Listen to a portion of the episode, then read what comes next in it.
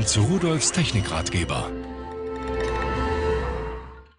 Von Simbelli habe ich hier ein Schnurlostelefon vor mir stehen. Das ist ein FNT 1060, ein DECT-Telefon, also ein digitales Telefon. So, und wenn wir uns das ansehen, sieht schön aus, schick aus, schwarz sehen die meisten aus. Äh, es steht auf der Ladestation, da unten sind die Kontakte dran.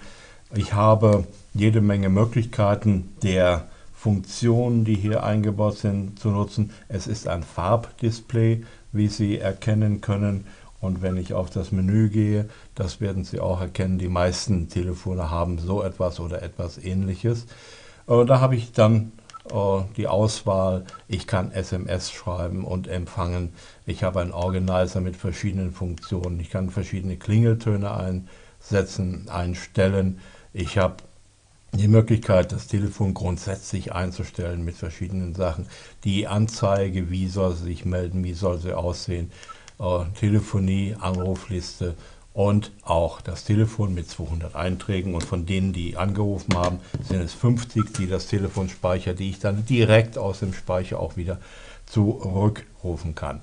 Dieses Telefon ist GAP-kompatibel, das heißt, es verträgt sich auch mit anderen Basisstationen. Es muss also nicht an diese Basisstation, die ja wiederum ans Festnetz angeschlossen sein muss, oder an eine Telefonanlage ähm, angeschlossen werden, sondern Sie können dieses Telefon auch an eine andere Basisstation anmelden. Wenn Sie zum Beispiel zu Hause eine Fritzbox haben, die deckt kann, einige davon jedenfalls, können Sie das auch daran anmelden oder zusätzlich daran anmelden. Alles ist möglich. Also, ein Telefon, modern, schön, prima.